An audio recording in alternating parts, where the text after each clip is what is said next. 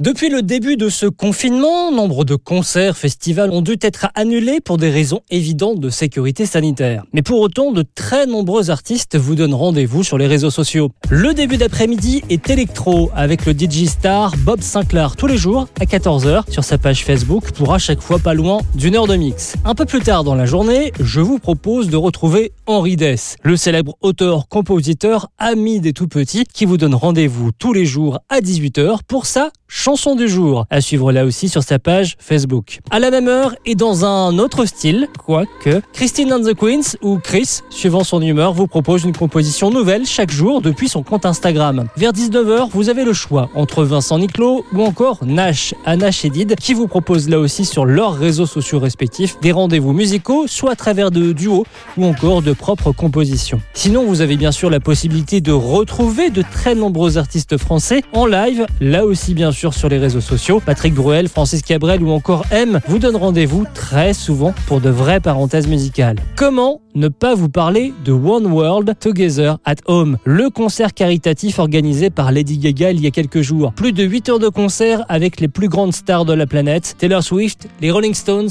Elton John, Paul McCartney et bien d'autres. Pour ma part, j'ai vraiment trois grands coups de cœur. Tous les lundis, Metallica vous offre un de leurs meilleurs shows à 1h du matin, heure française, que vous pouvez visionner directement sur leur page YouTube. Le Montreux Jazz Festival vous offre un peu de sa magie à la maison. Red Charles, Wu-Tang Johnny Cash, Nina Simone, Marvin Gaye, Deep Purple, Carlos Santana. Plus de 50 concerts du festival sont disponibles en streaming. Vous vous rendez sur le site du fameux festival de jazz et vous vous laissez guider. Et puis, le Rockin' Mill. Vous savez, les 1000 musiciens amateurs qui se sont retrouvés pour former le plus grand groupe de rock du monde. Dans les prochains jours, sera diffusé sur les réseaux sociaux le concert qui a eu lieu le 29 juin dernier au Stade de France. Et si vous avez de la chance, vous pourrez même m'apercevoir. En tout cas, quels que soient vos goûts musicaux, le hashtag Ensemble à la maison vous permettra d'accéder facilement à l'ensemble de ces initiatives.